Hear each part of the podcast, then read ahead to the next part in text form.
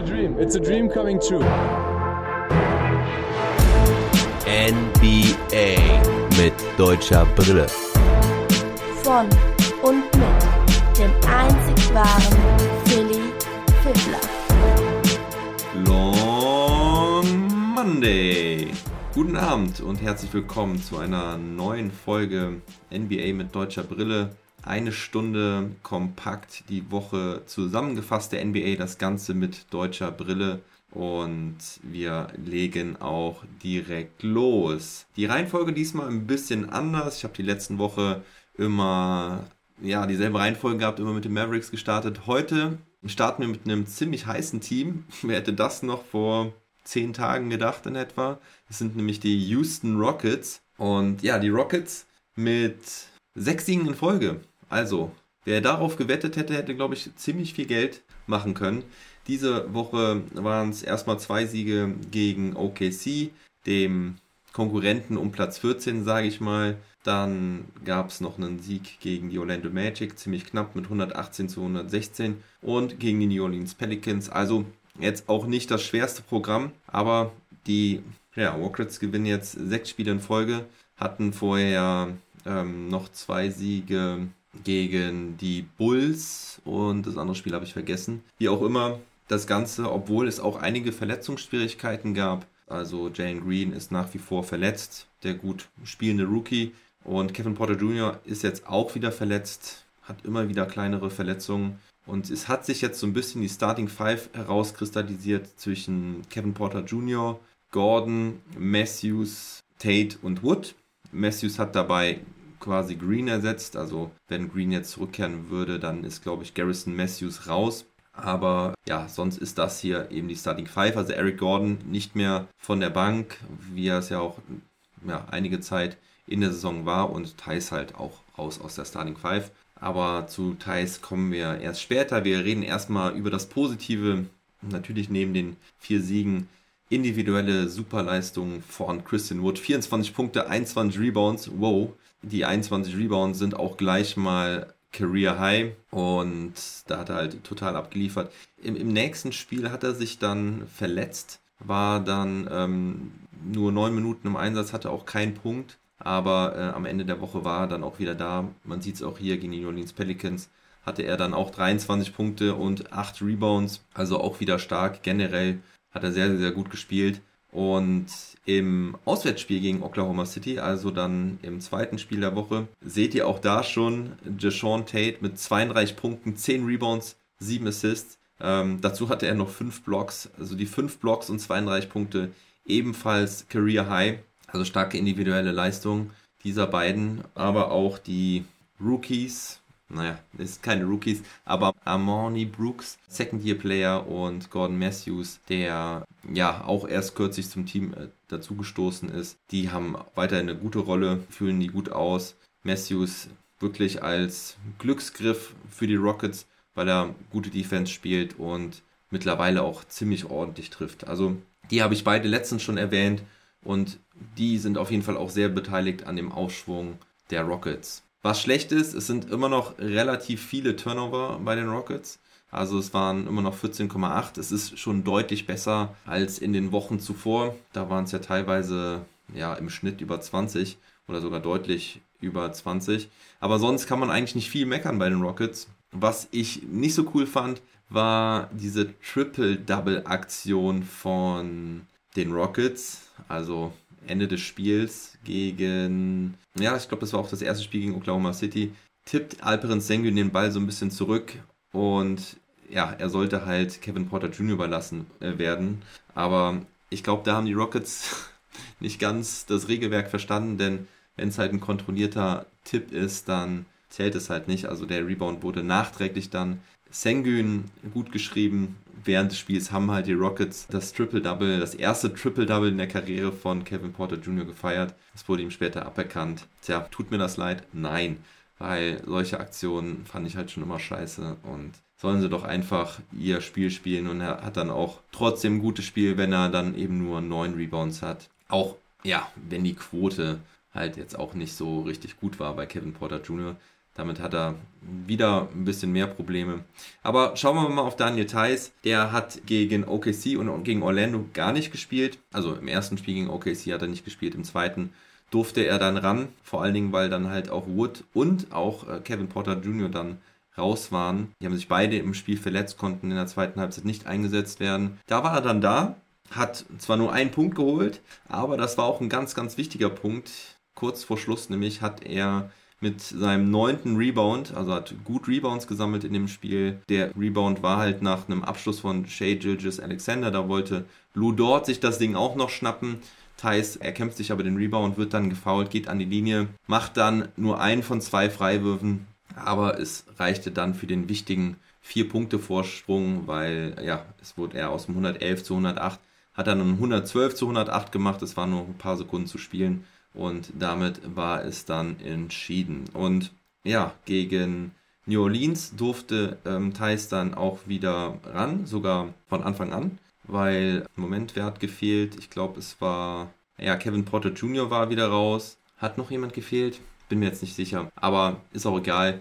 Auf jeden Fall hat er da im Spiel gegen New Orleans dann vor allem offensiv ziemlich gut gespielt, hat zwölf Punkte geliefert, hat vier von sechs getroffen, hat dann auch noch ein Sonderlob von Steven Silas bekommen, der gesagt hat, ja, Thais super professionell, er ist die ganze Zeit bereit geblieben, nur er hat halt irgendwie das Problem gehabt, dass er Spielzeit für Thais ja, finden musste, weil ähm, es hat halt, es hat, es war halt erfolgreich, dass sie halt Thais rausgeholt haben, Wood auf die Center-Position gepackt haben, halt insgesamt kleiner gespielt haben. Nur das Problem ist, dass halt der Center-Backup Alperen Sengun trotzdem weiterhin seine Minuten braucht. Das ist auf jeden Fall hohe Priorität in Houston, das hat er auch so offen gesagt. Ja, und da ist Thais dann halt so ein bisschen das Opfer der ganzen Nummer gewesen. Ja, also Thais auf jeden Fall ready und das hat er definitiv gut gemacht dass er jetzt da gezeigt hat, was er kann. Und Silas hat halt gesagt, er will ihn auf jeden Fall weiter spielen lassen. Heiß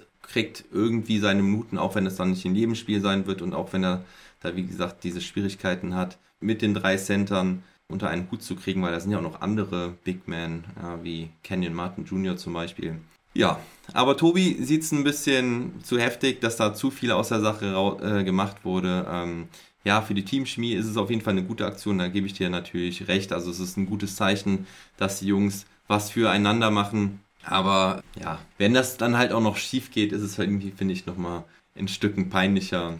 Und ja, ich habe irgendeinen so Tweet gelesen, dass äh, Russell Westbrook wieder gerne nach Houston getradet werden will, damit er seine Zahlen aufpushen kann. Das fand ich sehr amüsant. Es gab aber einfach nicht viel des Negatives von den Houston Rockets zu berichten und Deswegen habe ich das hier an der Stelle dann noch angebracht, weil irgendwas muss ich da ja anbringen. Gehen wir zum nächsten Team, die Orlando Magic mit den Wagner Brothers. Diese Woche drei Spiele gehabt. Erst gegen die Philadelphia 76ers knapp verloren mit 101 zu 96. Dann kam der Sieg gegen die Denver Nuggets mit 108 zu 103.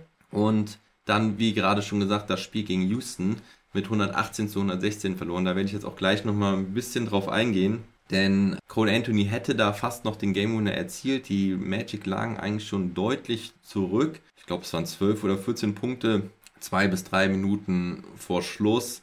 Die Rockets haben dann richtig Probleme gehabt, weil sie auch keinen richtigen Ballhändler mehr hatten. Kevin Porter Jr. ja, wie gesagt, verletzt und Eric Gordon war da im Prinzip der Point Guard nicht optimal. Und die Magic haben sich super zurückgekämpft und es lag vor allen Dingen auch an Franz Wagner. Also richtig stark von ihm. Der hat da einen Clutch 3 getroffen, der hat einen Assist aufgelegt auf Mobamba, wo er schön zum Korb gezogen ist und dann durchgesteckt hat. Außerdem hat er auch den Pass zu Cole Anthony geworfen, es waren nur 1,6 Sekunden zu spielen. Das ist nicht leicht, sich dann noch einen freien Wurf zu erspielen oder ja, zu erpassen. Wagner mit einem guten Crosscourt-Pass auf Anthony, der das Ding dann leider aber knapp versemmelt. Er hätte sogar noch einen, ja, einen Fake Shot nehmen können, also ein Pump-Fake, weil zwei Verteidiger sind an beiden Seiten an ihm vorbeigeflogen. Und da muss ich dann an Vince Carter denken, wie er das damals ganz abgerührt gemacht hat gegen die Spurs. Da einmal kurz hochgegangen mit sogar weniger Zeit auf der Uhr, meine ich. Ich glaube 1,6 Sekunden hätten dafür gerade noch so gereicht. Aber Cole Anthony erst im zweiten Jahr, vielleicht ist er nächstes Mal oder nächstes Jahr dann ein bisschen cooler in solchen Situationen. Aber zurück zu Franz, wirklich geil, wie er in der, in der Crunch-Time jetzt aufspielt. Ist einmal gut zum Korb gezogen, hat dann Freiwürfe gezogen, hat beide getroffen, also optimal. Ja, aber schade, dass sie sich da gegen Houston nicht belohnt haben. Gegen Denver hatten sie das glücklichere Ende, auch weil Franz da wirklich ebenfalls in der Crunch-Time Jokic ganz schön alt aussehen lassen hat, hat ihn einmal weggeblockt, ist dann einmal an ihm vorbeigegangen, hat dann halt diesen Stepback Clutch 3 geworfen. Da kam Jokic nicht schnell genug raus. Ja, und die Magic jetzt immerhin mal ein Spiel wieder gewonnen. Zwischenzeitlich waren sie nämlich bei sechs Niederlagen in Folge. Das sah gar nicht so gut aus. Ähm, jetzt fehlt auch noch Jalen Sachs, der fällt mit einem gebrochenen Daumen länger aus, mindestens bis zum 30.12. Das ist natürlich auch ein bisschen ärgerlich. Gut, ob die Magic jetzt so viel schlechter sind ohne Sachs, weiß ich nicht, aber natürlich wollen sie sich mit ihm einspielen und ja, bringt den Rookie natürlich auch so ein bisschen aus dem Rhythmus. Was haben wir sonst noch? Ach so, ja, es war das erste Spiel von Cole Anthony, wo er wieder zurück war und prompt haben sie wieder gewonnen. Also er ist einfach extrem wichtig für dieses Magic-Team. Diese Woche auch mit 25 Punkten und 7 Assists im Schnitt. Die Defense war deutlich besser wieder. Diese Woche sogar auf Platz 8 mit einem Defensive Rating von 107,3. Und Franz spielt noch mehr den Point Forward. Also das hat er ja in den letzten Wochen schon immer ein bisschen mehr gemacht, als Sachs dann ausgefallen ist, als ähm, Anthony dann ausgefallen ist. Hat er da wirklich diesen po äh, Point Forward gespielt und echt top gemacht. Also das sehen wir jetzt immer mehr im Pick and Roll, dass er da als Ballhändler agiert und seine Mitspieler findet. Habe ich letzte Woche auch schon angesprochen gehabt. Also das ist sehr, sehr schön und zeigt die stetige Entwicklung von Franz Wagner. Was noch schlecht ist weiterhin, ist der Dreier. Der bleibt ein Problem in Orlando. Diese Woche nur mit 27,8% von Downtown. Und über die Gesamtsaison sind sie auf Platz 28 mit 32,1%. Ja, und dann müssen wir noch über Moritz Wagner sprechen. Äh, ganz kurz noch zu Franz. Die Statistiken diese Woche halt auch klasse. 19,7 Punkte, 4,7 Rebounds, 5 Assists und 2 Steals im Schnitt. Ja, über sein Ballhandling und seine Leistung im Generellen habe ich ja jetzt schon genug gesprochen, aber auch Moritz Wagner muss man nochmal loben, denn der hat in den letzten 10 Spielen 8,4 Punkte, 2,4 Rebounds aufgelegt bei einem ziemlich starken True Shooting Wert von 68%. Also das, was er letzte Saison auch bei den Wizards phasenweise gezeigt hat, dass er wirklich einfach ein krasser Energizer und Scorer vor allen Dingen von der Bank ist, der viele, viele Punkte auflegt. Er trifft 38 50,7% seiner Dreier, 50,7% aus dem Feld, seine Freiwürfe bei 90%, von denen er jetzt einige gezogen hat. Sein Net-Rating ist bei nur minus 0,1, also ja, dafür, dass die Magic mehr Punkte hergeben, als sie erzielen, ist das auch positiv, ist auch mit der beste Wert bei den gesamten Magic. Pete schreibt noch, die Warriors werden heute Nacht die Magic so klatschen. Ich hoffe es zumindest. Ja, du bist Warriors-Fan, ich weiß. Und ich glaube, es wird nicht so eindeutig, weil die Magic jetzt wieder, ja, gerade halt auch in der Defense deutliche Fortschritte gemacht haben und ich glaube, sie werden motiviert sein und äh, sich nicht komplett weghauen lassen. Im Gegensatz auch die Warriors werden vielleicht denken, ach, das kriegen sie im Vorbeilaufen auch geschafft und deswegen vielleicht nur ein knapper Sieg der Warriors. Das ist mein Tipp. Ja, es kommt darauf an, wie sie Steph verteidigen. Franz Wagner wird Steph Curry gut verteidigen. Das ist mein Take mit der deutschen Brille. Gehen wir zu den Dallas Mavericks. Da habe ich leider nicht so viel Schönes, Positives zu berichten. Es gab drei Niederlagen diese Woche. Es ging los mit der Niederlage gegen die Cavaliers mit 114 zu 96. Luka Doncic da mit einem Triple-Double. Aber tja, sonst war auch nicht viel los bei den Mavericks. Es folgte ein krasser Blowout-Win gegen die New Orleans Pelicans. Nur um dann zwei Tage später gegen die Pelicans zu verlieren. Das ganze, die ganze Woche wurde dann abgerundet mit einer Niederlage gegen die Memphis Grizzlies, wo dann Luca und Porzingis fehlten. Porzingis musste sowieso jetzt zwei Spiele aussetzen wegen seinem Knie. Und Tim Hardaway Jr. ist jetzt von der Bank gekommen nach dem Cleveland-Spiel. Also Trainer Jason Kidd hat da jetzt einen Wechsel vollzogen, musste nochmal was anderes machen. Tim Hardaway Jr., das kennen wir aus den letzten Jahren eigentlich schon, dass er immer mal wieder seine Rolle gewechselt hat, vom Starter zum Sixth Man und andersrum. Ja, auf jeden Fall ist dann Bullock in die Starting Five gerückt hat jetzt auch nicht so wirklich super funktioniert. Tim Hardaway Jr. hat es eigentlich ganz gut getan. Bullock konnte seine Leistung immer noch nicht so abrufen, die er in New York gezeigt hat. Ja, und jetzt muss man sagen, die Mavs haben halt aus den letzten neun Spielen sieben verloren. Gut, da hat viermal Luka Doncic gefehlt. Wenn wir gerade bei Luka Doncic sind, der hat im Spiel gegen New Orleans, glaube ich, auch mit einer ziemlich lauten Aussage auf sich aufmerksam gemacht, indem er gesagt hat, the refs are bad, also die Schiedsrichter sind schlecht.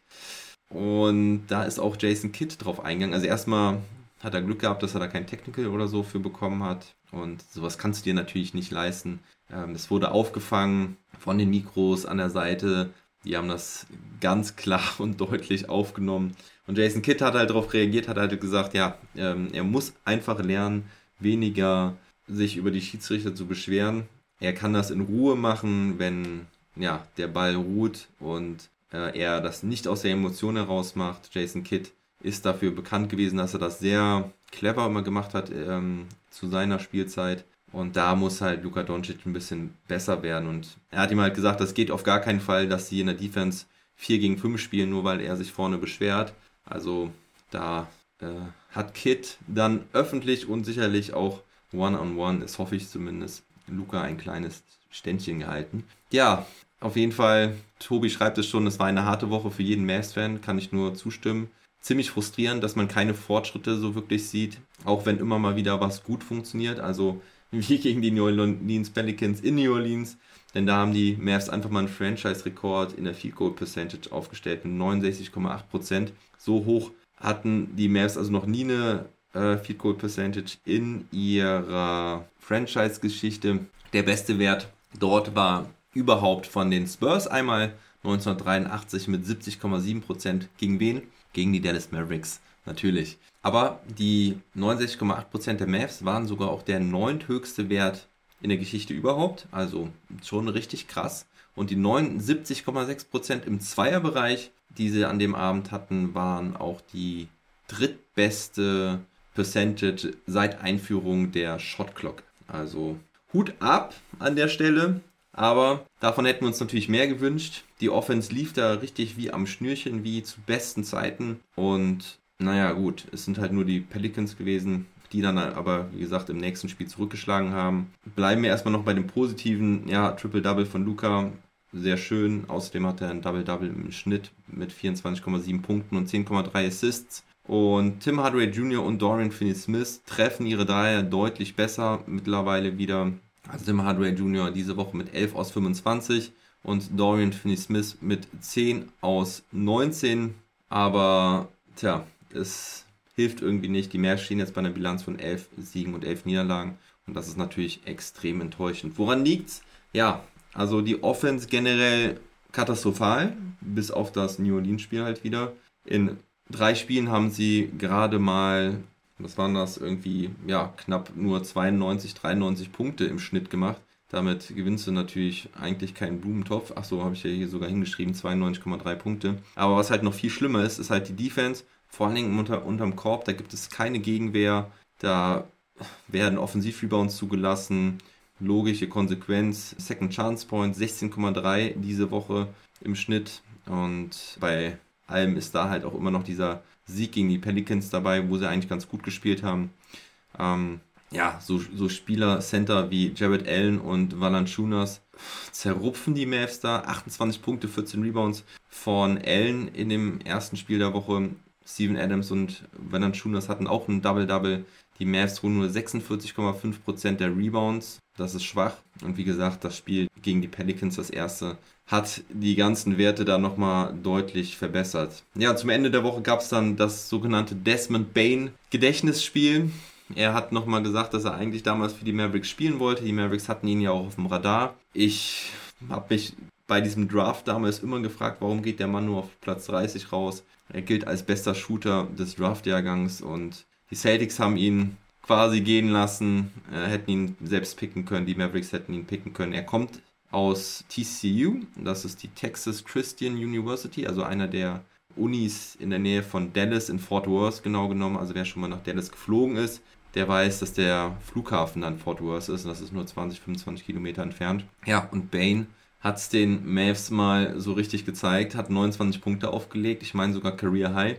Da haben dann halt auch die 29 Punkte von Hardaway Jr. nicht geholfen. Ja, Pete sagt auch, Paul und Willie Colley Stein reichen einfach nicht aus.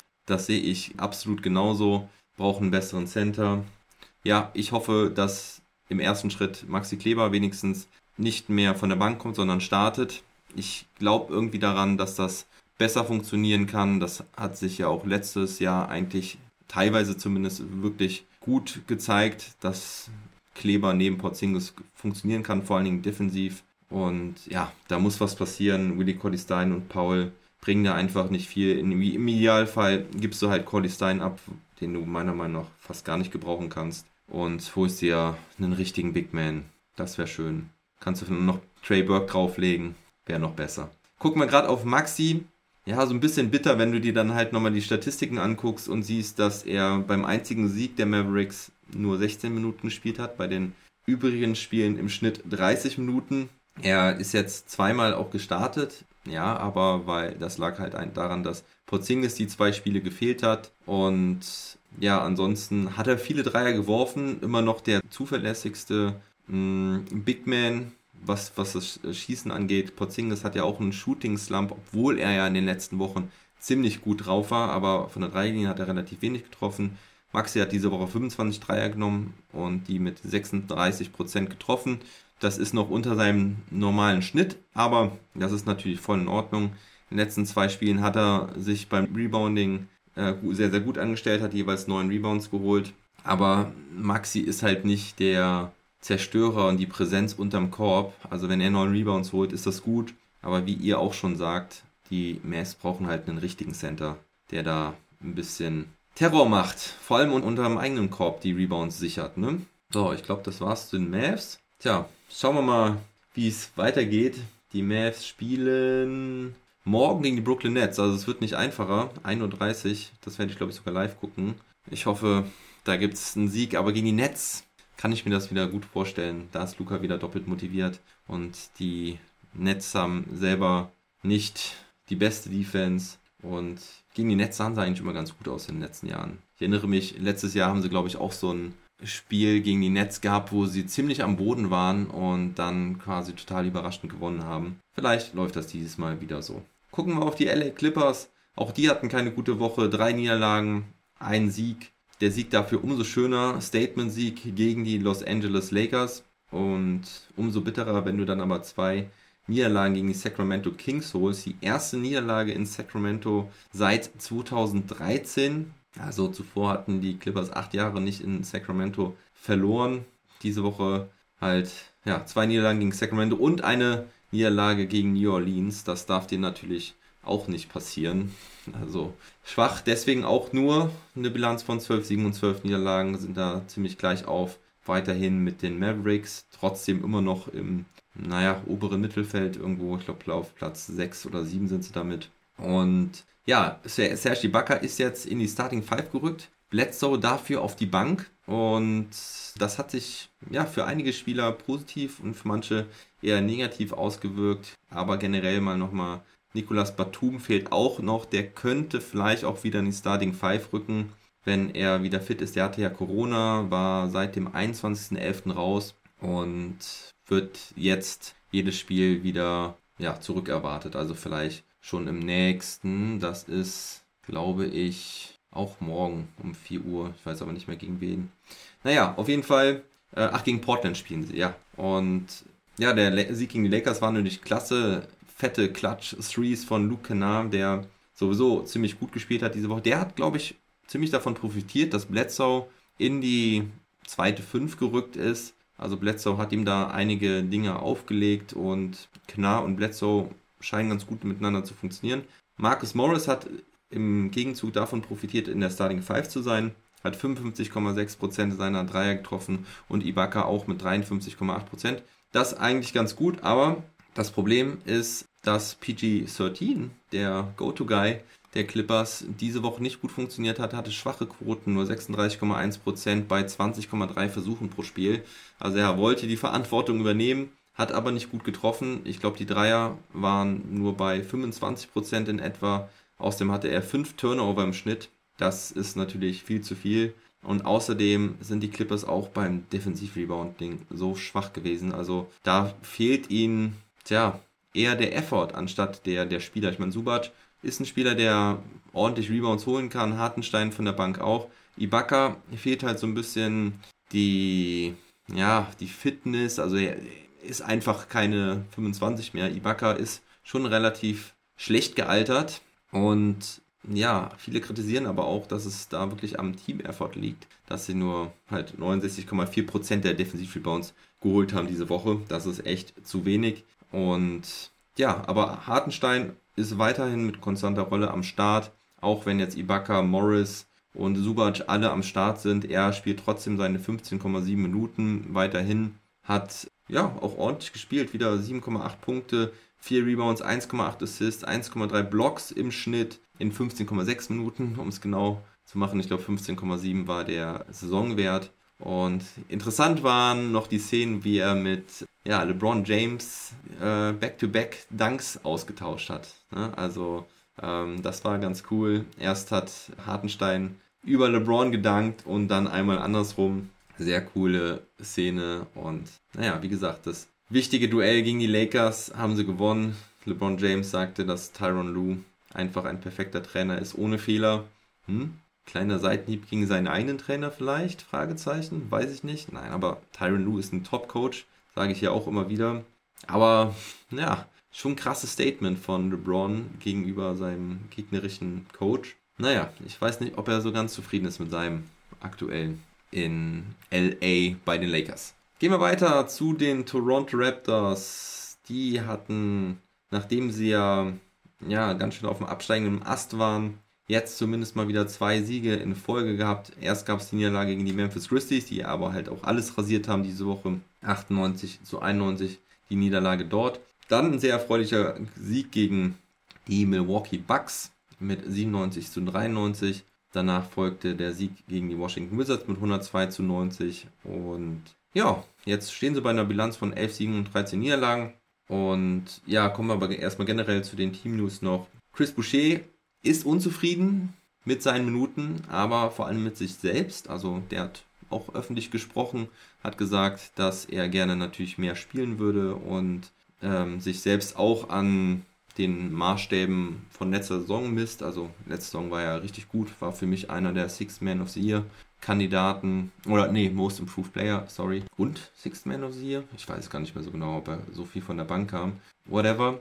Was auf jeden Fall cool ist, wenn ihr diesen Superfan Nav, ähm, Nev, ich weiß nicht, wie es ausgesprochen wird, Nev Batia, das ist der Kerl, der in Toronto immer mit dem Turban da sitzt und den man sicherlich schon mal gesehen hat, wenn man ein Toronto-Spiel gesehen hat. Vor allen Dingen in den Playoffs immer total am Abgehen. Ich habe den jahrelang irgendwie gesehen und habe immer gedacht, krass, dieser Typ, ey, geht ja voll ab. Und mittlerweile ist es so bekannt geworden, spätestens zur Championship, dass der ähm, einfach ja ein absoluter Die Hard Fan ist, irgendwie irgendwann nach Toronto gekommen ist und dann immer am Start war, kein Spiel verpasst hat, glaube ich, irgendwie in 20 Jahren oder sowas. Und der hat damals auch einen Ring bekommen, als die äh, Raptors Champion geworden sind. Und über den gibt es jetzt eine Doku, die wurde jetzt schon ausgestrahlt die Woche. Und jetzt wird es sogar einen Hollywood-Film geben über den. Ziemlich, ziemlich lustig. Und der wird dann auch gespielt von Cal Penn. Wusste ich jetzt auch nicht, wer das ist. Wisst ihr wahrscheinlich auch nicht. Aber ihr kennt vielleicht den Film Harold und Kumar. Äh, Habe ich mir alle Teile reingezogen. Fand ich immer sehr lustig. Und ja, der Kumar, der begabte äh, Sohn eines Mediziners, wird dann eben von Cal Penn gespielt. Das ist der also. Und der soll dann die Rolle von Nev Batia übernehmen. Eine ziemlich coole Sache bin ich gespannt, werde ich mir, glaube ich, reinziehen, wenn er überhaupt in Deutschland rauskommt, weil es könnte ja sein, dass es so eine US-Geschichte ist. Naja, auf jeden Fall haben wir auch News von Goran Dragic. Ganz kurz können wir es machen. Er äußert mal wieder einen Wechselwunsch nach Dallas. Ja, aber viel mehr braucht man da, glaube ich, auch nicht zu sagen, weil das sind keine neuen News und was Konkretes gibt es da jetzt auch nicht. Super geil, auf jeden Fall weiterhin Scotty Barnes, der weiter seine Dreier trifft, diese Woche 6 von 14, 6 Blocks gehabt diese Woche und insgesamt wieder mit starker Quote überzeugt hat, 18 aus 35. Also er ist weiterhin auf der Rookie Ladder auf Platz 1 und auch erfreulich für die Raptors im Allgemeinen ist, dass die Defense wieder gestimmt hat. 99,6er Defensive Rating in dieser Woche. Und das, obwohl Anunobi weiterhin fehlt. Also die Defense hat da auf jeden Fall wieder richtig angezogen. Isaac Bonga hat auch so ein bisschen seinen Anteil daran gehabt. Aber zu Bonga kommen wir zum Schluss. Yuta Watanabe wollte ich gerade nochmal ansprechen. Der hat jetzt wieder fünf Spiele gespielt und war auch nicht so klar, ob er so eine feste Rolle haben wird diese Saison. Liegt vielleicht auch noch an der Verletzung von Anunobi, dass er jetzt aber ziemlich regelmäßig gespielt hat. Hat ja 16,8 Minuten im Schnitt gespielt, hat da 6 Punkte und 2,8 Rebounds aufgelegt. Was jetzt nicht überragend ist, aber auch schon ganz gut. Vor allen Dingen die 6 Punkte. Und vor allen Dingen, weil er halt auch den Dreier mit 41,2% trifft. Und das ist so ein bisschen ja auch was, was den Raptors gefehlt hat. Ein guter Shooter auf dem Flügel. Und das macht er halt echt gut. Ebenfalls äh, eine Schwäche bei den Raptors, genauso wie bei den Clippers, ist das ähm, Defensiv-Rebounding. Auch diese Woche mit nur 67,7%. Da geben sie natürlich auch wieder sehr viele Second Chance Points äh, her. Das ist, glaube ich, der Wert ist, glaube ich, genauso hoch wie von den Dallas Mavericks gewesen mit 16,2 oder so. Ja, und die Dreierquote ebenfalls 32,1% nur. Das ist schwach. Ja, gucken auf Bonga. Immerhin hat jedes Spiel gespielt, auch wenn da was Garbage Time dabei war und er eigentlich auch wohl nur zum Einsatz kommt, wenn es Foul Trouble gibt bei Anunobi. Ach, Anunobi ist verletzt gewesen, aber bei Barnes, Sierkam oder Achuva. Die hatten alle diese Woche irgendwie fast immer Foul Trouble. Gegen die Memphis Grizzlies durfte er deswegen sogar elf Minuten ran. Hat da auch wirklich gute Steals geholt. Also nicht so Dinger, die ihm in die Hand geflogen sind, sondern hat er wirklich äh, sehr geil äh, dem Gegner den Ball abgezockt. Also das macht er wirklich immer sehr gut. Defense passt weiterhin. Immer mal wieder ein bisschen zu aggressiv und mal so ein Foul dabei, was vermeidbar ist. Aber er muss natürlich auch in seinen wenigen Minuten sehr aggressiv spielen. Das erwartet man auch von ihm. Und ja, aber ähm, ansonsten gegen die Bugs kam er mal zwei Minuten ran, äh, während dem Spiel auch wegen, wegen Foul Trouble, ich glaube von Sia kam in dem Spiel. Und gegen die Washington Wizards waren es halt eineinhalb Minuten ähm, Garbage Time. Aber ja, es ist auf jeden Fall schön, dass er da jetzt wieder mal ein bisschen gespielt hat, ein bisschen Luft geschnuppert hat. Offensiv muss er halt ja aggressiver werden, äh, Pete, da hast du vollkommen recht ich bin irgendwie auch pessimistisch. Ich sehe es irgendwie auch nicht, wobei er halt in der G-League schon gezeigt hat, dass er auch scoren kann. Ne? Also das war richtig stark teilweise, sogar mit Stepback-Threes. Ich glaube, er macht sich halt wirklich im Moment einen Kopf bei jedem Wurf, den er nimmt. Und ja, vielleicht macht es irgendwann mal Klick und er schaltet auf Scheißegal-Modus und wirft einfach und denkt nicht mehr so viel drüber nach und dann trifft er vielleicht wieder besser weil er kann es auf jeden Fall. Er hat einen Wurf, nur ist es, glaube ich, ein bisschen eine Sache mit dem Selbstbewusstsein bei ihm. Zum Korb könnte er natürlich auch ein bisschen mehr ziehen, wobei halt da auch immer das Ding ist, ja, in welcher Situation kann er zum Korb ziehen? Er ist ja eigentlich immer die fünfte Option auf dem Feld und er zieht dann wahrscheinlich nur zum Korb, wenn die Shotclock ausläuft und dann wird es natürlich auch immer schwerer zu scoren. Ja, schauen wir mal, wo seine Reise hingeht. Genau. Ich hoffe auf jeden Fall, dass er sich da weiter etabliert und einfach die Saison bei den Raptors äh, finisht und ja, vielleicht ein bisschen mehr zum Einsatz kommt in den nächsten Wochen. Aber wenn er ja zumindest ein bisschen regelmäßiger jetzt spielt, wäre ja schon mal ein guter Anfang. Gehen wir weiter zu den Boston Celtics. Da fällt erstmal wieder Brown aus mit Oberschenkelproblemen. Also seine alte Verletzung ist wieder da. Am Hamstring war wohl doch noch nicht ganz ausgeheilt komisch, weil man ja gesagt hat, er muss mindestens zwei Wochen ausfallen, eher drei. Und nach genau zwei Wochen war er irgendwie wieder da. Und dann war es wohl doch zu früh. Komisch. Also ich kenne solche Verletzungen nur zu gut. Das ist beim kleinsten Pieksen noch nicht ganz ausgeheilt. Und manchmal ignoriert man das dann.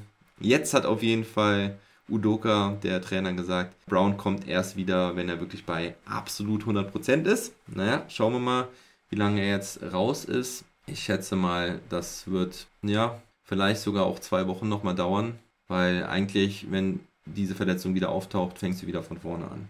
Ne? Die Celtics diese Woche mit zwei Siegen und einer Niederlage. Da waren ein paar richtig geile Spiele dabei. Also eigentlich war jedes Spiel geil. Stehen jetzt bei einer Bilanz von 13 Siegen und 11 Niederlagen nach dieser Woche. Die Woche begann mit dem Sieg gegen die Philadelphia 76ers. 88 zu 87 geiler Score wie in den 90er Jahren. Schröder in der Crunch-Time erfolgreich, auch wenn er nicht den letzten Wurf getroffen hat von ihm, aber vorher hat er ganz wichtige Punkte gemacht gegen Tyrese Maxey, hat er ihn gut aussteigen lassen und vorher auch noch Clutch Free Throws geworfen und getroffen. Also das war schon sehr erfreulich. Die Celtics haben Joel Embiid relativ kalt gestellt und so konnten sie dann halt durch einen gut aufzockenden Jason Tatum, der wirklich eine gute Woche wieder hatte, das Spiel gewinnen. Dann ging es nach Utah, wo es einen fetten Shootout gab mit 137 zu 130, da leider aber verloren. Tatum da aber mit 37 Punkten, aber ich glaube Donovan Mitchell hatte auch 30 oder 34 Punkte. Ja, und dann gab es halt den Sieg in Portland, Oregon, 145 zu 117. Und da könnte man sagen, das war das Peyton Pritchard Game, weil Peyton Pritchard, der eine schlechte Saison bislang spielt, kaum richtig ins Laufen kommt, hatte die Saison noch nicht einmal mehr als 6 Punkte, 7 Punkte, 8 Punkte, auf jeden Fall keine Double Digits. Und gegen Portland durfte da er dann vermehrt ran in seiner alten Heimat. Ist so ein Star in Oregon, weil er da am College halt richtig geil aufgezockt hat und ihn alle lieben.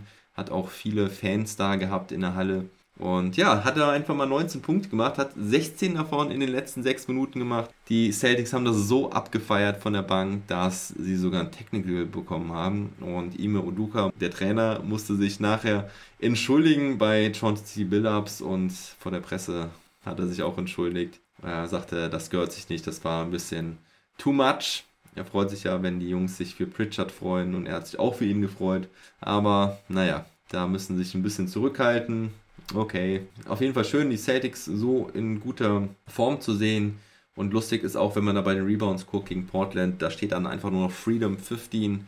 Ja, Ines Cantor, ehemals jetzt Freedom. Es ist sehr lustig, dass da jetzt immer Freedom steht. Erinnert mich auch ein bisschen an Meta World Peace. Aber generell scheint es bei den Celtics jetzt wieder geschmeidiger zu laufen, auch in der Teamchemie. Smart hat sich positiv über Tatum geäußert Anfang der Woche, weil der gegen die Raptors ja so eine Offenheit hatte im Shooting mit 2 aus 16, aber gesagt hat, es war kein Problem, weil Tatum halt die richtigen Entscheidungen getroffen hat und seine Mitspieler mehr gesucht hat, die er auch sehr mit eingebunden hat und viele Assists verteilt hat.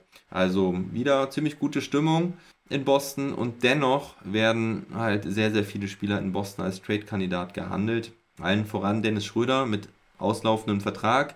Er wird mit vielen Teams in Verbindung gebracht. Ich sage euch mal die beiden, die ich am realistischsten sehe. Und zwar sind das die Cleveland Cavaliers, die vielleicht gerne um die Playoffs spielen wollen. Und ja, Colin Sexton da fehlt die ganze Saison. Es wäre eigentlich ein guter Ersatz für die Cavaliers. Und der andere äh, Kandidat ist Denver, weil die ja auch auf Point Guard Position jemanden brauchen. Da fehlt der Jamal Murray diese Saison. Also das wären so kurzfristige Lösungen für die Teams und die Celtics könnten dann halt vielleicht ein paar Picks sammeln oder sowas. Ne? Hm, mein Stream ist offline. Na super. So, ich bin wieder da. Die Telekom hat mich mal wieder hängen lassen. Jetzt seid ihr natürlich nicht mehr da. Was ein Murks. Das nervt ja richtig. Also, mein Internet war auf einmal wieder weg. Ich hatte ab und an schon mal Probleme heute, dass immer wieder mal das Internet ausgefallen ist. Aber hilft ja nichts. Ich bin jetzt wieder da und mache jetzt einfach weiter, rede über die Celtics, dort wo ich aufgehört habe. Haben einen verletzten Point Guard, der nächstes Jahr wiederkommen soll. Also in Cleveland ist das ja Colin Sexton und in Denver Jamal Murray. So würde das schon sehr viel Sinn machen, auch wenn ich denke, dass Boston eigentlich auch happy sein kann mit Dennis Schröder, weil er ja halt ja seine Leistung zeigt und die Boston Celtics halt besser, besser macht aktuell. Und Schröder ist aber nicht der einzige Trade-Kandidat. Auch gibt es weiterhin Gerüchte um Marcus Smart. Zudem wird auch immer wieder über Jalen Brown gesprochen, ob er denn wirklich der richtige Fit ist in Boston, weil ja, man es halt auch oft sieht, dass wenn Brown mit Tatum zusammenspielt oder wenn Brown jetzt halt überhaupt gespielt hat in der Saison, dass sie dann halt nicht wirklich erfolgreich waren. Brown war ja überragend in den letzten zwei Jahren, vor allem in der letzten Saison natürlich, aber ja, irgendwie hapert es ja so ein bisschen in Boston und deswegen gibt es da immer wieder die Gerüchte und auch mit Marcus Smart, spätestens seitdem er ja diese öffentliche Kritik geäußert hatte, hatte man ihm das ein oder andere Team andichten wollen, beziehungsweise die Boston Celtics, die ihn vielleicht auch noch loswerden wollten, damit die Teamchemie wieder besser ist. Aber ja gut, Smart hat halt auch einen gut tradebaren Vertrag und könnte für jedes Team interessant sein. Die Celtics könnten was zurückbekommen, was sie auch interessiert. Und lustigerweise gibt es auch immer wieder Trade-Gerüchte weiterhin um Daniel Theiss, den sie vielleicht zusammen sogar mit Christian Wood nach Boston lotsen wollen. Aber wie gesagt, das sind alles Gerüchte und darüber müssen wir uns eigentlich keine großen Gedanken machen, sobald es da nichts Konkreteres gibt. Aber ihr solltet wissen, dass Dennis Schröder nicht unbedingt die Saison in Boston beenden wird. Auch wenn ich eigentlich glaube, dass er bleibt. Also das ist meine persönliche Einschätzung. Denn ich glaube nicht, dass die Celtics ihn jetzt geholt haben, um ihn mitten in der Saison wieder loszuwerden, um da was Besseres für die nächste Saison rauszuholen. Denn eigentlich läuft es ja jetzt halbwegs gut bei den Celtics. Sie sind auf einem guten Weg. Und wer weiß, vielleicht können sie ja dieses Jahr dann sogar doch noch einen Schritt weitermachen in Richtung zweite Playoff-Runde. Also ich glaube, zumindest jetzt wird da noch nichts passieren, wenn ab äh, nächster Woche dann die Trade äh, oder mehrere Spieler wieder getradet werden können, zum Beispiel auch Dennis Schröder. Ich glaube, wenn, dann gibt es was erst Richtung Deadline bei den Celtics und Dennis Schröder. Andere Spieler könnten natürlich getradet werden, klar. Ähm, so, jetzt muss ich noch mal ein bisschen gucken, wo war ich dran? Beim Positiven diese Woche, ja, die Dreierquote wieder sehr, sehr stark, 44,2% getroffen. Also generell die Stats ziemlich beeindruckend der Celtics. Nur 10,7 Turnover. Damit haben sie die zweitwenigsten in dieser Woche. 89,4% Freiwürfe. Das ist der Topwert der Liga und das bei 22 Versuchen pro Spiel. Das ist natürlich auch doppelt gut, wenn du die Freiwürfe sehr gut triffst, aber halt auch ordentlich viele nimmst. Negativ da musste man schon so ein bisschen das Haar in der Suppe suchen. Ich habe mal aufgeschrieben, dass Robert Williams nicht so die großen Zahlen jetzt geliefert hat nach seiner Rückkehr. Ich meine, gut, er war auch verletzt vorher, war sicherlich nicht bei 100%. Er hat 7,6 Punkte, 4 Rebounds, 0,3 Assists und keine Steals gehabt in den drei Spielen, die er gespielt hat, aber hat halt auch sieben Blocks insgesamt abgeliefert und wieder sehr hochprozentig getroffen. 10 von 12 insgesamt. Also Robert Williams macht schon noch irgendwie sein, sein Ding, auch wenn er natürlich letztes Jahr vor allem ganz andere Zahlen aufgelegt hat. Und daran misst man ihn natürlich auch so ein bisschen. Ne? Dennis Schröder, super Woche gehabt, 25,5 Punkte, 4,7 Assists, 49% Feldwurfquote und 52,6% Dreier. Das ist richtig stark. Ich habe vorhin schon die Clutch Points gegen Philly angesprochen. Dann kamen 26 Punkte gegen Utah und dann das vielleicht beste Spiel der Saison, 31 Punkte, 8 Assists gegen Portland. Und was ich auf jeden Fall euch mitgeben will zu Dennis Schröder ist, dass immer wenn er startet, deutlich besser spielt, als wenn er von der miesen Bank der Celtics kommt. Das habe ich auch schon ein paar Mal angesprochen. Er trifft 49,1% seiner Würfe, wenn er startet und nur 34,9%, wenn er von der Bank kommt. Also das ist ein großer, großer Unterschied. Und ja, Schröder hatte eine geile Woche.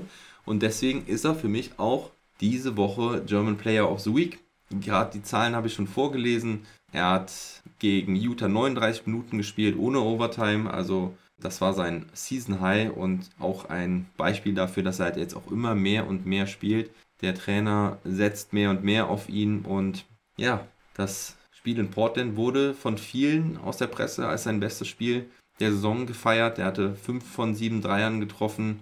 Das Spiel war dann einige Minuten vor Schluss schon entschieden. Wir haben 145 Punkte gemacht. Schröder hat ja viel vom Spiel geleitet, also hat sein Team in Schwung gebracht, selber gescored und ja. Franz Wagner war eine relativ starke Konkurrenz diese Woche. Über den habe ich auch ziemlich positiv geschrieben, vor allen Dingen auch was seine Entwicklung angeht. Aber ja, Schröder wirklich nochmal eine ganze Stufe darüber. So, und dann kommen wir zum German Play of the Week. Und auch das Play habe ich heute schon erwähnt.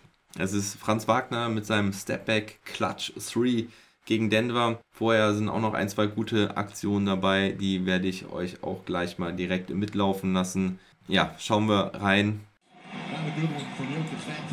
So, jetzt mal ein bisschen vorgespult. Ah, ja, das gucken wir uns gerade noch an. Das ist nämlich der Block von Wagner gegen Jokic. Erste starke Aktion, fünf Minuten vor Schluss. Da legt Wagner Jokic einen rein. So, und jetzt kommt die Aktion. Wagner eineinhalb Minuten vor Schluss. Zieht zum Korb, geht ein paar Schritte zurück Schauen wir nochmal.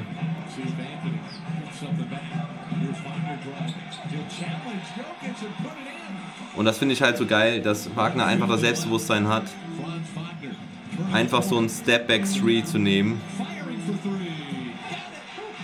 und ihn reinzulegen in so einer wichtigen Situation. Also Hut ab da, wie Franz sein Skillset erweitert und das war für mich der Grund, das zum German Player of the Week zu machen. Kommen wir zum Team of the Week. Da habe ich heute schon bei Twitter gefragt, welches Team für euch das Team of the Week ist. Die meisten haben für die Houston Rockets gestimmt. Ich habe außerdem noch die Memphis Grizzlies und die San Antonio Spurs vorgeschlagen.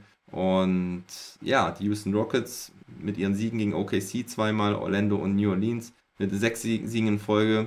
Und einen habe ich da aber noch für euch. Es ist nämlich das erste Team im US Major Sport, das nach mindestens 15 Niederlagen in Folge eine Siegesserie von sechs äh, Siegen geliefert hat. Also das hat noch nie ein Team geschafft, weder bei der NFL weder bei der MLB noch bei der NHL. So, das sind die drei plus die NBA natürlich. Und das auf jeden Fall überragend, wie sie da sich wieder rausgekämpft haben. Aber überragend waren diese Woche auch die Memphis Grizzlies, die gegen die Raptors, gegen die Thunder und gegen die Mavs gewonnen haben. Sie haben zuvor noch gegen die Miami Heat gewonnen, vier Siege in Folge und das Ganze halt ohne Ja Morant, ohne ihren Star. Und ja, sie haben vor allen Dingen auch Historisches geschafft mit ihrem 152 zu 79 Sieg gegen die OKC Thunder. Der zweithöchste Sieg bislang oder der bisher höchste Sieg war der Sieg der Cavaliers gegen die Miami Heat 1991, also fast 30 Jahre zuvor. Da haben die nämlich 148 zu 80 gewonnen. Das sind 68 Punkte Vorsprung. Die Grizzlies haben das Ganze nochmal um 5 Punkte übertroffen. Und ja, sie sind auch das erste Team mit vier Wire-to-Wire-Siegen in Folge, zumindest seitdem das so gemessen wird. Und was ebenfalls einfach geil ist, dass die Grizzlies jetzt mit Grit and Grind quasi wieder zurück sind. Nee, eigentlich nicht wirklich Grit and Grind, einfach nur mit sehr guter Defense. Sie haben 13 Steals und 8 Blocks pro Spiel gehabt diese Woche. Also in diesen drei Spielen 13 Steals und 8 Blocks pro Spiel. Das muss man nochmal wiederholen. Dabei haben sie ein Defensive Rating von 89,0 gehabt. Jetzt kann man natürlich fragen, sind die Christies besser ohne Ja Morant? Hm, auf jeden Fall sehr beeindruckende Teamleistung. Natürlich sind sie nicht besser ohne Ja Morant. Aber naja, vielleicht muss Ja Morant und die, die ganze Defensive ähm, Abteilung da mal irgendwie ein bisschen nachlegen und überlegen, woran liegt das, dass es mit Ja Morant nicht so gut läuft am defensiven Ende und dass sie da defensiv einer der schlechtesten Teams der Liga sind, wenn nicht sogar, glaube ich, das schlechteste Team der Liga. Auch ziemlich stark und überraschend gut in letzter Zeit sind die San Antonio Spurs. Die haben gegen die Wizards, gegen die Blazers und gegen die Warriors gewonnen, also hartes Programm gehabt und dreimal gewonnen. Auch sie haben vier Spiele in Folge gewonnen. Murray ist meiner Meinung nach da der überragende Mann mit 22,3 Punkten, 10 Rebounds und 8,5 Assists im Schnitt, außerdem 1,8 Steals. Und unser Österreicher Jakob Pöltl auch wieder sehr gut aufgelegt, 10,3 Punkte und ich weiß nicht, 10 Rebounds im Schnitt. Ich habe mich da vielleicht verschrieben. Außerdem 3 Blocks pro Spiel, auch sehr, sehr stark. Derek White findet auch immer wieder besser in Form, hat 19,5 Punkte im Schnitt und ja, ich fand es auf jeden Fall cool, zu sehen, dass die Entscheidungen für das Team äh, der Woche sehr, sehr unterschiedlich waren. Also die Rockets waren eurer Meinung nach vorne, aber auch nur ganz knapp vor den Memphis Grizzlies und auch die San Antonio Spurs haben einige Stimmen bekommen. Schön war auch der Kommentar von dir, lieber Marcel. Du hast gesagt, ja, die Memphis Grizzlies sind für dich das Team der Woche, weil sie einfach Historisches geleistet haben und das ohne ihren Superstar Ja Morant. Wer hätte das gedacht? Und deswegen ist im Prinzip meine Argumentation, denn für mich sind es halt auch die Memphis Grizzlies mein Team der Woche. Denn dieser historische Sieg mit 73 Punkten Vorsprung ist wirklich unfassbar geil, einmalig und das bleibt halt in den Büchern stehen. Und von daher sind es für mich die Memphis Grizzlies. So kommen wir noch zu den News around the League. Erstmal ein paar Verletzungsupdates. Die Charlotte Hornets haben ziemlichen Corona-Trouble. Da sind jetzt Ball, Rosier, Jaden McDaniels und Mason Plumley raus, sind im Health and Safety Protokoll. Ball und Rosier scheint es wohl richtig getroffen zu haben. Also sie haben zumindest äh, Covid wohl. Denn die fehlen nämlich bis zum 15.12. Plumney und McDaniels sind bis zum 8.12. raus. Das ist natürlich bitter, wenn Ball und Rosier fehlen. Das sind die besten Guards der Hornets und die halten natürlich alles da zusammen. Also schauen wir mal, ob die Charlotte Hornets ihre gute Position jetzt halten können. Außerdem hat sich TJ McConnell von den Indiana Pacers am Handgelenk verletzt. Er wird Wochen ausfallen, so war das Statement der Pacers. Also wahrscheinlich ja, drei, vier Wochen oder sowas. Und Bam Adebayo wird am Daumen operiert. Hatte ich ja auch schon im Trash Talk Table am Samstag gesagt. Er ist bis mindestens 12. Januar als verletzt gemeldet. Und die ganz schlechte Nachricht für die Milwaukee Bucks Fans, die es aber schon vermutet haben mit der Verpflichtung von DeMarcus Cousins, dass Lopez jetzt länger ausfällt. Er wurde am Rücken operiert die Woche und fällt jetzt mindestens bis März aus. Und dann muss man natürlich schauen, wie er zurückkommt. Kommen wir zu den Monats-Awards der NBA. Also nicht nur ich verteile ja meine Awards, sondern die NBA selber natürlich auch. Billy Donovan ist Trainer des Monats im Osten geworden. Der Trainer der Chicago Bulls hatte eine Bilanz von 14 Siegen und 8 Niederlagen. Gar nicht so überragend. Aber da gab es auch keine viel besseren Bilanzen im Osten. Im Gegensatz zum Westen sieht das ganz anders aus. Monty Williams hat, äh, ich glaube, 18 Siege und 3 Niederlagen. Auf jeden Fall waren es ja auch diese 17 Siege in Folge oder waren es sogar 18? Bin mir jetzt gerade gar nicht sicher. 17 oder 18 Siege in Folge. Und ja, das reicht dann natürlich für den Coach of the Month. Also da ist er unbestritten der Beste gewesen in dem Monat. An Spielern waren Steph Curry und Kevin Durant, die Spieler des Monats geworden sind. Auch glaube ich, das ist keine so große Überraschung. Steph Curry überhaupt nicht. Kevin Durant fällt mir aber auch kein anderer ein, der im Osten so dominiert hat. Vielleicht Janis Antetokounmpo, aber der war auch ein paar Spiele raus, wenn ich es noch richtig auf dem Schirm habe. Und Kevin Durant, ja, ist einfach eine Granate. Also von daher gucken wir auf den Rookie of the Month. Das ist Josh Giddy im Westen und Evan Mobley im Osten von den Cleveland Cavaliers, der echt richtig überragend spielt, teilweise richtig dominiert. Und vor allen Dingen erinnere ich mich immer bei Mobley daran, dass vor der Saison oder im Draft Scout viele gesagt haben, dass er noch relativ unreif ist und Probleme haben wird in der NBA, sieht man gar nichts von. Also das ist echt top, was der macht. Ja, und zu guter Letzt reden wir über ein paar Neuverpflichtungen und Entlassungen. Die Milwaukee Bucks haben nochmal reagiert jetzt nach der Verletzung mit Brooke Lopez und haben Wesley Matthews zurückgeholt, der auch eine lustige Geschichte hinter sich hat, dass er bei den Bucks war, als die Lakers Champion wurden vor zwei Jahren und letztes Jahr ein Laker war, als die Bucks Champion wurden. Also er sucht weiterhin nach einer Titelchance und hofft, dass er dieses Jahr vielleicht mit den Bucks jetzt einen Titel holen kann. War die ganze Zeit Free Agent, hatte keinen Vertrag bekommen in der Offseason.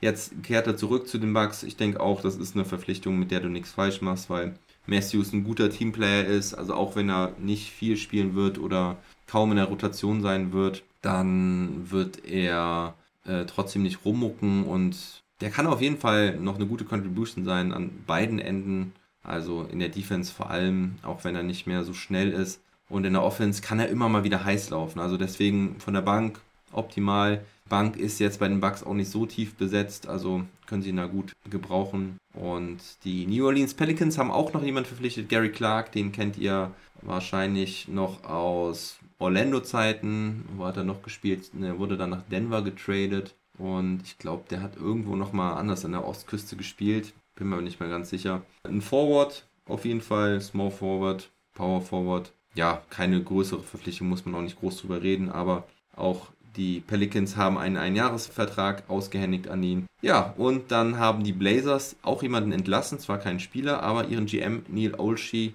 Da gab es ja schon die Berichte darüber, dass er sich nicht ganz gut verhalten haben soll in seiner Franchise. Und deswegen haben die Blazers da jetzt die Reißleine gezogen und Olshey entlassen. So, und zu guter Letzt gucken wir dann nochmal auf die Tabelle. Wir haben im Osten an Platz 1 die Brooklyn Nets, jetzt mit 16 Siegen und 7 Niederlagen. Dicht gefolgt von den Chicago Bulls, die 16 Siege und 8 Niederlagen haben, hatten jetzt drei Siege in Folge, hatten auch alles gewonnen diese Woche, übrigens genau wie die Utah Jazz, die dann in der engeren Auswahl waren um das Team der Woche. An Platz 3 im Osten die Bucks mit 15 und 9, dann folgen die Heat und die Wizards gleich auf mit 14 und 10. Die Hornets mit 14 und 11, da müssen wir halt jetzt, wie gesagt, schauen, wie sie jetzt die Ausfälle verkraften. Die Cavaliers halten sich weiterhin gut auf Platz 7, gleich auf mit den Celtics und dann kommen die Philadelphia 76ers, die wir dann einen Schritt nach vorne machen konnten. Die Hawks mit 12 Siegen und 12 Niederlagen, jetzt zuletzt wieder mit zwei Niederlagen in Folge, obwohl Trey Young ja so gut abgeliefert hat in den Wochen zuvor. Dann enttäuschend bislang jetzt die Knicks, muss man dann schon sagen, auf Platz 11 mit nur noch 11 Siegen und 12 Niederlagen. Die werden jetzt es schwer haben, wieder hochzukommen, haben jetzt drei Spiele hintereinander verloren. Dann noch dieser ganze Trouble mit Kemba Walker, der sich wohl aber bestens verhalten soll in New York. Also da gibt es keinen größeren Stress. Aber die Knicks halt leider nicht erfolgreich genug.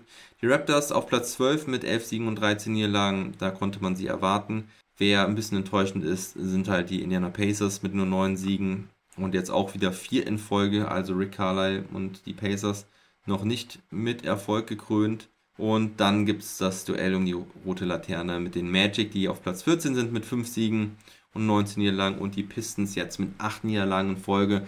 Da habe ich ja eigentlich schon gedacht, die kommen jetzt hoch, weil Kate Cunningham wirklich deutlich besser spielt, hatte einige gute Spiele dabei, hat den Pistons auch einige Spiele gewonnen. Und dann haben sie einige Spiele knapp verloren, auch gegen gute Teams. Und das hat sie wohl irgendwie in einen Negativstrudel ge gerissen. Also da geht im Moment gerade gar nichts. Schauen wir auf den Westen. Dann mache ich das Ganze mal größer. Wir fangen auch oben an. Die Warriors mit den Suns gleich auf mit 19 Siegen und 4 Niederlagen, gefolgt von den Utah Jazz mit 16 Siegen und 7 Niederlagen. Die holen halt, wie gesagt, ganz gut auf. Vier Siege in Folge. Und das sind so die drei Mannschaften, die sich ein bisschen abgesetzt haben. Es folgen die Grizzlies auf Platz 4 nach ihren vier Siegen in Folge.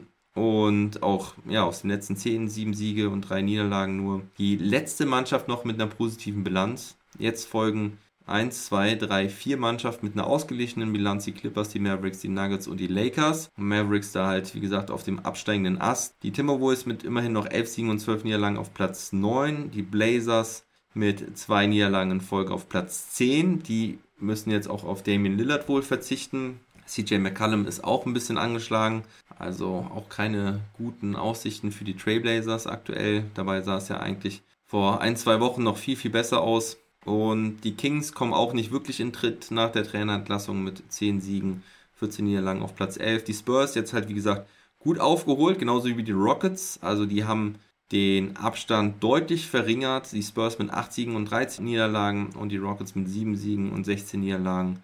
Und am Ende sind die Thunder und jetzt auf dem letzten Platz die Pelicans sogar mit 7 Siegen und 19 Niederlagen, auch wenn sie aus den letzten 10 Spielen immerhin 5 gewonnen haben. Ja, das war noch der Blick auf die Tabelle.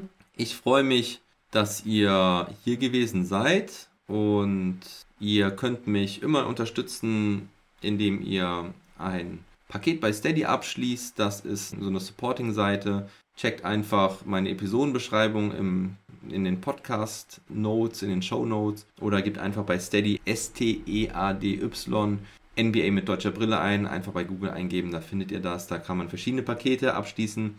Da kann man dann auch was gewinnen, wenn man ja ein Pro-Paket abschließt. Ab 4 Euro im Monat seid ihr dabei. Da gibt es jeden Monat coole Gewinne, wie zum Beispiel so eine coole LED-Lampe, die man natürlich jetzt kaum hier sieht. Oder Trading Cards. Diesen Monat ist auch was ganz Besonderes noch dabei. Hat mit Dirk Nowitzki zu tun. Ein schönes Büchlein. Das werde ich euch dann am Samstag im Stream präsentieren. Da wird es nämlich im Halbzeit die Auslosung zum VIB des Monats geben. Also schaut gerne da rein. 21.15 Uhr geht's los mit einer kleinen Vorberichterstattung. Und dann schauen wir uns das Spiel gemeinsam an auf The Zone. Und zur Halbzeit gibt es dann halt die Auslosung. Ansonsten, ja, freue ich mich halt über jeglichen Support, auch über jegliches Feedback. Und ja, tut mir leid, dass der Stream vorhin abgebrochen ist. War natürlich sehr ärgerlich. Aber ja, da kann ich leider nichts gegen machen, wenn das Internet hier versagt. Kann ich der Telekom am Morgen eine böse E-Mail schreiben. Das bringt bestimmt was. Ja, super. Alles klar. Ich freue mich, dass ihr hier gewesen seid, auch ein bisschen mitgechattet habt. Und ja, verbleibe mit einem kräftigen Never Stop Ballen.